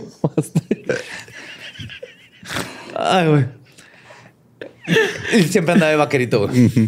El problema, además de que era un adolescente con arma de fuego, es que René era un bully, güey. Ok. Era un bully mal pedo, digo, mal educado, que se creía Superior y superior y todo, güey. ¿Y Por esa el dinero de pendeja qué, güey? Agarro así culero. Y que además traía una pistola vieja, güey, muy poco confiable y que era propensa a fallar. Propensa a fallar. Propensa a fallar. Pues la actividad de verano favorito de ambos hermanos, cuando iban, porque acuérdense que aquí iban nomás a, Ah, su casa de a verano. su casa de verano, era molestar a lo que el pueblo conocía como el fou rouge. Le fou rouge. Ok. El loco rojo. El loco pelirrojo. Entonces ellos le decían Toto. Ok. Pero para- básicamente ellos lo trataban como era el pordiosero del pueblo loquito que, Ajá, que pintaba. Entonces iban y lo estaban chingando a cada ratito. güey. Por ejemplo, el- al principio le hacían bombas, eh, bombas, bromas inofensivas. ¿Cómo le llenaban de pimienta los pinceles? Para que esto Pimienta, pícate, para que es que los chupaba. Todos los, los Ajá. artistas pintados, por eso te da cáncer y mil cosas. Entonces, como tenía Van Gogh la costumbre de chuparlos como todos, Se enchilaba. se enchilaba. güey. O también le ponían sal en, en su té en lugar de azúcar. Wow. Ajá. Pero poco a poco fueron escalando los- las bromas hasta que un día le pusieron una serpiente viva en su caja de pintura. güey. No mames. Wow. Esa está culera, güey. Estoy, estoy 90% seguro Bueno, que no también hay- el balazo se pasaron de verga, ¿no? Sí, o sea, la serpiente está culera, güey. Sí. Pero creo que en Francia no debe haber muchas víboras este, venenosas. No. Corríjanme si me equivoco, pero Habladoras un chingo, pero venenosas. A la moda. Con botas de piel de humano. Ya viste lo que trae puesto. Vete a la verga, ¿no? entonces El idioma de Malfoy, ¿no? la versión de los hechos que plantea Steven Neife es que Vincent salió preparado para una de sus excursiones de trabajo, como siempre, con su material para pintar, como todos los días. Tal vez iba solo y se encontró a los adolescentes en el campo o pudo haber planeado ir con ellos desde el inicio porque era a veces sí iba con ellos porque digo que este les gustaba hablar de arte y todo. Bueno, el A uno. Ajá, a que no el mamón. Pero algo salió malo. Lo más probable es que haya sido un accidente de que el vato este le disparó y esta vez sí tronó la pistola o una bala perdida de que estaba haciendo sus chingaderas y se le disparó. O una broma que se salió de control. ¿Quién sabe? o- es que, bueno, no sé, güey, pero pues ahí no puede haber registros de si consumió algo de drogas o ¿Quién? absinthe de más el Van Gogh, güey, en el momento. No, no hay registro, pero ¿qué tiene que ver eso con que le disparan? Pues acá como que haya sido un accidente también, güey, y de lo tripiado que andaba, pues se fue caminando allá al hotel, güey, porque es- eso es lo raro, güey, que se fue al hotel, ¿no? Sí, A pues es que morirse. déjame, te doy más, más datos y luego ya me dices tu hipótesis. A ver. Entonces, este la- es René, la, la hipótesis. Lo que no se sabe si fue a propósito que. O fue un accidente. Pero lo, por como era y todo, seguramente le dijo, eh, bailale o algo, y en, Ah. en eso se le disparó y sí le dio una panza. Que también cae, cae la posibilidad de que haya sido a propósito. Digo, pero en medio del campo le dan el balazo y entonces sucede lo que sucedió. güey. Le dan el balazo y Van Gogh se va caminando una milla hasta llegar a morir. Y esta teoría está basada en rumores locales que comenzaron, a- bueno, empieza con los rumores locales que comenzaron a circular en Overs en 1930 y fueron recopilados por el historiador John Rewald. Así que Neife apoya su versión de la historia en estos documentos y asegura que después de revisar los testimonios iniciales que dieron lugar a la versión del suicidio, ninguno era sólido. El autor también dice que una entrevista que le hicieron a René Secretan en 1956, que desde su punto de vista está llena de declaraciones plagadas de culpa. Te les cuento un poquito de eso. Ok. Se van, se van juntando las, las Las cosas. cosas. Por otro lado, otra prueba que no puede ofrecer información menos ambigua es el reporte forense. Este fue analizado por el doctor Di Maio, quien desmintió algunas afirmaciones sobre la herida de Vincent. Según un testigo, la herida era un círculo marrón con un halo púrpura en el exterior, lo cual había llevado previamente a la conclusión de que el arma que disparó lo hizo a una distancia muy corta, porque era Como el moretón. Ajá. Pero Di Maio afirma que el halo púrpura no es nada más que, y cito, una hemorragia subcutánea de los vasos cortados por la bala. Que también suele verse en heridas hechas a distancia. Básicamente es el moretón que te da una bala porque te hizo un hoyo en la piel. Además, el círculo marrón es una herida de abrasión que suele aparecer prácticamente en todos los impactos de, de bala. Di Maio también declaró que el ángulo de disparo era desconcertante y afirmó que era extremadamente complicado lograrlo y aún así mantener la fuerza suficiente en la mano para apretar el gatillo. Era derecho Van Gogh y se disparó. El ángulo venía como el lado izquierdo. Entonces, para dispararse, tuvo que haber como que volteó la pistola y luego con el dedo gordo y luego lo tuvo que haber puesto así, bien raro para la trayectoria. Nah, fuiste el hijo del Entonces- Simi, güey. El hijo del sí. Sí, sí fue. Entonces digo que el ángulo era desconcertarte. güey. Y además, asumiendo que ese hubiera sido el caso, o sea, que se puso la pistola, todo, dijo, me voy a disparar en la panza para suicidarme para empezar. Este, me voy a agarrar la pistola de la forma más rara que pueda para poderme disparar. La pistola hubiera dejado marcas de pólvora o quemaduras En su mano. en la mano, en la panza, en la ropa. güey. Pero la ropa de Vincent este, no tenía hollín, no tenía nada marcado. Y en ese tiempo las balas eran de pólvora bien cabrona. o sea, Salía humo Sí, un y... De perdigón, ¿no? Chingazo, ¿no? De perdigo no, pero era el de... Porque era un revólver. Ah, ok. Pero usaban, pues, era una pol... No sé si es diferente la pólvora ahorita o otro que... Pero sé que en ese tiempo era pólvora clásica así de cañón de pirata. güey. Entonces, hace un desmadre cuando explota. Entonces, la conclusión fue que, de acuerdo a la evidencia, era muy poco probable que la herida hubiera sido autoinfligida. De hecho, todo apunta a que el origen del disparo sucedió al menos a medio metro del pintor. Ok. Entonces tuvo que estirar un chingo la mano.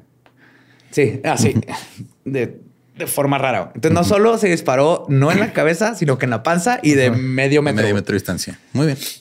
Otro dato interesante fue una testigo de una familia distinguida de ahí de que declaró que de hecho el disparo no había sucedido en el campo.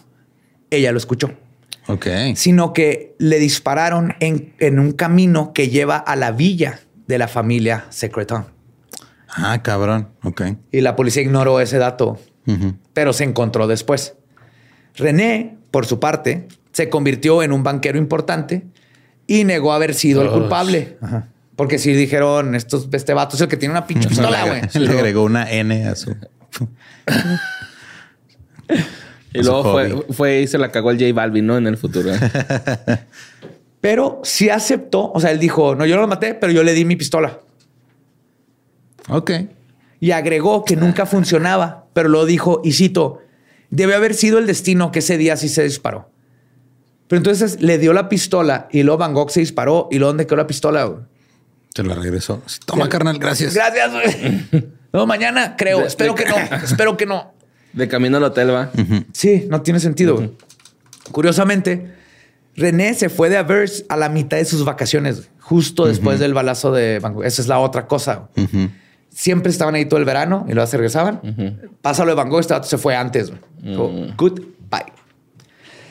La teoría de su asesinato también dice que al darse cuenta, que es lo que explica lo demás, lo que tú preguntabas, de, el, el- perdón, de que el daño estaba hecho, Vincent, por todo lo que les conté de cómo era, ya vimos su personalidad, güey, cómo era noble, decidió una vez más encubrir el accidente, restarle importancia, güey, inculparse a sí mismo y proteger a los adolescentes. Por eso es posible que fue un accidente y él los vio como bola de chavitos pendejos. Entonces prefirió dejarse morir, aceptando tal vez su trágico destino y, y decir, pues si me muero, que me muera. De todas maneras, estoy triste. Todos Tal vez verga. nunca pensó que se iba a morir, güey. Pero sí se nota que fue un, güey, no quiero que chinguen estos morritos. Fue un accidente.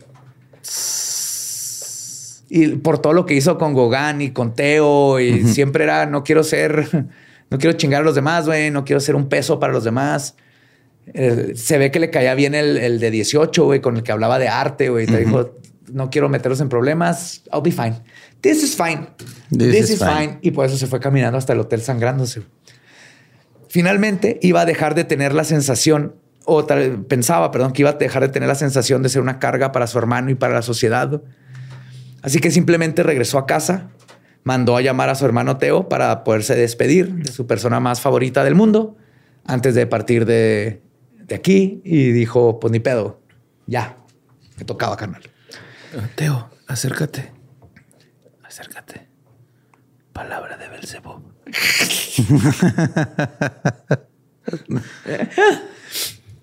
El curador del museo, de hecho, de Van Gogh, hace unos años comentó sobre toda esta teoría cuando, cuando salió, güey. Y citó, yo creo que sería muy Vincent querer proteger a esos dos muchachos y hacerse responsable del accidente como una forma no esperada de salirse de su tormentosa vida. Pero concluyó que el problema con la blasfemia del Salmo de Van Gogh, que es como le llama él, que el Salmo de Van Gogh digo, es esta persona súper tormentosa que se terminó matando.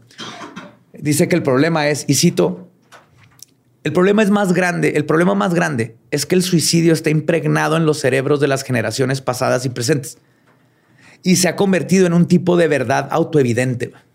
El suicidio de Van Gogh se convirtió en la gran historia final del gran mártir del, del arte. Y cambiar esta narrativa cambiaría esta percepción que tenemos del artista conflictuado, que va a hablar y este final épico. Y pues a final de cuentas seremos nosotros quienes pues tendremos que, tendremos que decidir cuál teoría creer. ¿no? Pero si en algo coinciden cualquiera de las dos, es que Vincent de alguna forma se dejó morir. Sí. Sí, se dejó morir. Sí. O sea, ya el- Pero acá prefirió. Yo ya, yo ya no quiero estar aquí. Estos chavitos todavía tienen una vida por, por Eh. delante, güey. Bye. Sí, me caen bien, me caen Sí, chido. Sí, aunque me hayan puesto una víbora en el en, en la caja de óleos, estuvo chingón. Dijo, si me muero, que me muera, y si no, pues sigo pintando. man. Hijos de perra, Sí. güey, neta, güey. Entonces, Vincent Son pasó. hijos de un güey con dinero que salieron con la suya, güey. El Sí. mundo no cambia. No, No. no, no. Ya va a terminar un puesto importante en una em- gran empresa en un Sí, banco. sí, Terminó sí, un banco. sí, Abrió su OnlyFans y después de atropellar a alguien y ya, o sea, pelada el pedo, güey. Sí, güey. Pues pasó toda su vida sufriendo por su arte y al final también murió por él. Murió pintando, estaba pintando cuando pasó esto. Metafóricamente, la época en que vivió lo despreció y fue la responsable de su suicidio o su asesinato. Y así es que pertinente, perdón, es pertinente, creo yo, concluir citando al atormentado pintor. Y cito, es por cierto un extraño fenómeno que todos los artistas, poetas, músicos, pintores, sean materialmente desgraciados. Los felices también. Pero, ¿la vida es enteramente visible para nosotros? ¿O bien no conocemos antes de la muerte más que un hemisferio? Los pintores, estando muertos y enterrados, hablan de la generación siguiente o varias generaciones por sus obras.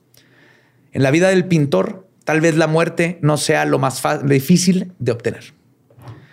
Y pues Vincent Van Gogh falleció la mañana del 29 de julio de 1890 en los brazos de su hermano. Y curiosamente, Theo murió seis meses después. Ah, cabrón.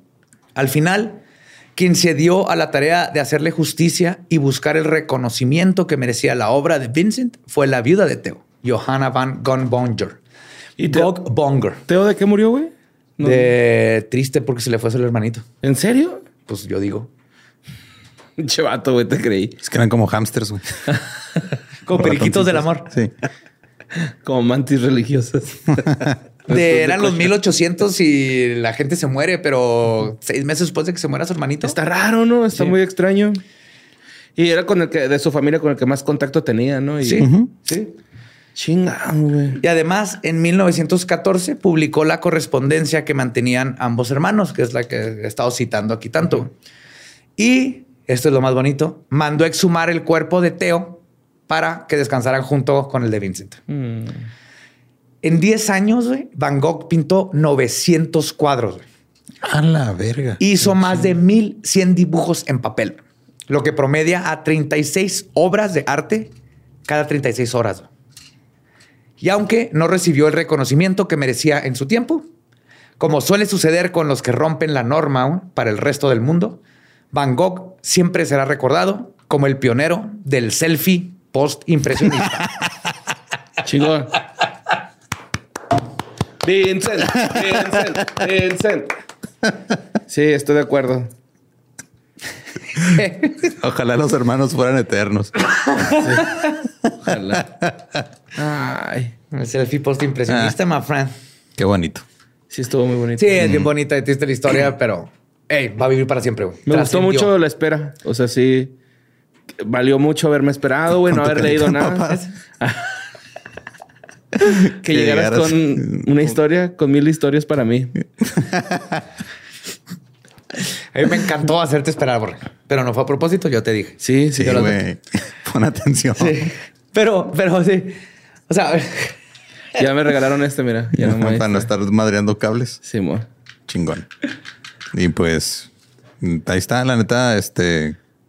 Digo, me sabía mucho de la historia por nomás porque pues, de repente eh, eh, creo que es, es el artista más conocido. Sí. totalmente. O sea- El mínimo es el que más le conoces, no solo de sus obras, sino, Sino que, de su vida, sí, que la oreja, que se suicidó, que le mandaba El cartas al absinthe. hermano, el absinthe. Ajá. Sí, como que la, está en estre- los- la noche estrellada en ácido, que no sé qué. y, Yes. ajá, sin movimiento. eh. Simón. Owen Wilson, Simón. Ajá. Y pues sí, yo no he visto una pintura de Van Gogh en vivo, nomás fui a ver. Van Gogh Alive. O más me la pasé chido, güey. Estuvo, estuvo cool. Ahora que vayamos, vamos. No, ya no está, ahora está uno de Monet. Y obvio, si no han visto el episodio de Doctor Who, tienen que verlo. Sí. Yes. No importa que nunca hayan visto Doctor Who, nomás vean ese episodio de Doctor Who. Y pues, van a llorar, bien Ajá. cabrón. güey. Se van a Sí, no, quebrar bien es la prueba del FBI para psicopatía. si ves ese episodio y no lloras, Ajá. tienes una psicopatía. Simón. Así es. Pues eso fue todo por hoy. Entonces, recuerden, nos vemos este el sábado allá en Querétaro, en el Pulso, Pulso, GNP. GNP. Oh, yes. Y P- p- p- Pulso. Le vamos a abrir a gorilas. Simón. Estar bien verga. y nos pueden seguir en todos lados como arroba leyendas podcast. También me encuentran como ningún Eduardo en A todos mí, lados. a mí me encuentran con Mario López Capi. Y me encuentran como El Va Diablo. Nuestro podcast ha terminado. Podemos irnos a pistear. Esto fue palabra de Vinci Princi Van Gogh.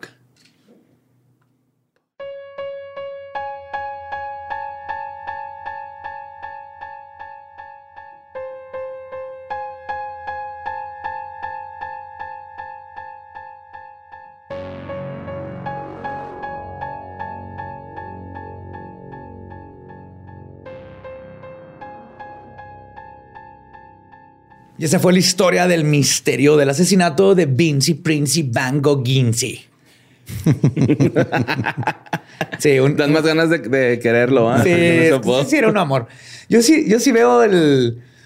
Esta, por ejemplo, a David Bowie Ajá. hacía cosas todavía más locas y re extrañas que Van Gogh, pero no Porque se tenía heroína y cocaína. Ajá. Pero- y no se cuestiona tanto así de que estaba súper mal de la cabeza y tenía to- todos estos este, problemas psiquiátricos y no, no se hacen estas especulaciones o Mick Jagger o Es Alice Cooper. La o- diferencia, billete. no, y también el, el mundo cambió y que ya sí, todo el mundo lo vio en vivo hacer esto. Van Gogh no había quien lo viera más que el pueblito de 80 personas que juntaron firmas para cancelarlo. Entonces también eh, por sus cartas sí tenía pedo de ansiedad y estas cosas que obviamente en esos tiempos no había forma ni de cómo Ajá, ni, tratarlo. te- ni nombre tenía ese pedo. Ajá, pero sí lo veo más como era un artista revolucionario, el, el pionero, el verdaderamente pionero. Siempre en los artistas está el pionero que nadie reconoce porque es el que rompe las reglas y luego después los que los poquitos que lo admiraron se agarran de ahí Ajá, y son y los son que los pegan. Por ejemplo, todo el glam, el, el pionero del glam es Little Richard. Little Richard era el primer glam este LGBT que estuvo ahí, nomás que era negro y en unos tiempos donde ya nomás por eso tenía Ajá. problemas. Agregarle prioridad sus outfits, la canción, el de ahí viene el glam, pero el pionero fue él, pero todo el mundo se acuerda de, de Bowie y Todd de es- ¿eh? De Todd Rundgren. Sí, Todd Rundgren no era tan claro. no. Pero se vestía en glamerote, güey. Cuando Ah, sí. tocaba. Pero te, te acuerdas, ajá, pero te acuerdas más de, de Bowie, de ajá. Este, de, de estas personas. Entonces, Van Gogh fue este pionero que dijo: Yo voy a hacer algo que nadie más está haciendo, nomás por hacerlo, ni siquiera por pensar. La diferencia. Él no pensó que estaba haciendo selfies post-impresionistas. Él Así no es. estaba haciendo pinturas. Los demás dijeron, el selfie post-impresionista está chido, lo voy a imitar. Y ya pega. Entonces, nunca sabremos la verdad, pero lo que sí es que Van Gogh era una gran persona y fue un gran artista. güey. Sí. Y eso que nada más tenía media oreja. Bueno, una y media. Una y media. Ajá. Y antes de despedirnos, este, recuerden seguir las redes de Producciones Sin Contexto. Estamos en todos lados como arroba somos cinco, pero cinco con S. Y ahí este, están publicando de repente cosas nuevas en el canal de YouTube, unos videitos extras detrás de cámaras de ciertas cosas. Yes. Y se vienen proyectos nuevos Oh, yeah. ahí. Entonces, Cosas pues, grandes. No, proyectos nuevos. Dejamos Sí, no, proyectos nuevos. nuevos. No, no hay que cuantificarlas. Sí, aparte no importa el tamaño de la cosa, güey. Es, es como la es como se venga. Exacto. cómo se venga. Con que se venga. Con eso. ajá. Con eso. Ya bien servidos. Sí. Y pues váyanse a servirse bien a Producciones Sin Contexto en todas las redes sociales. Nos escuchamos la próxima semana.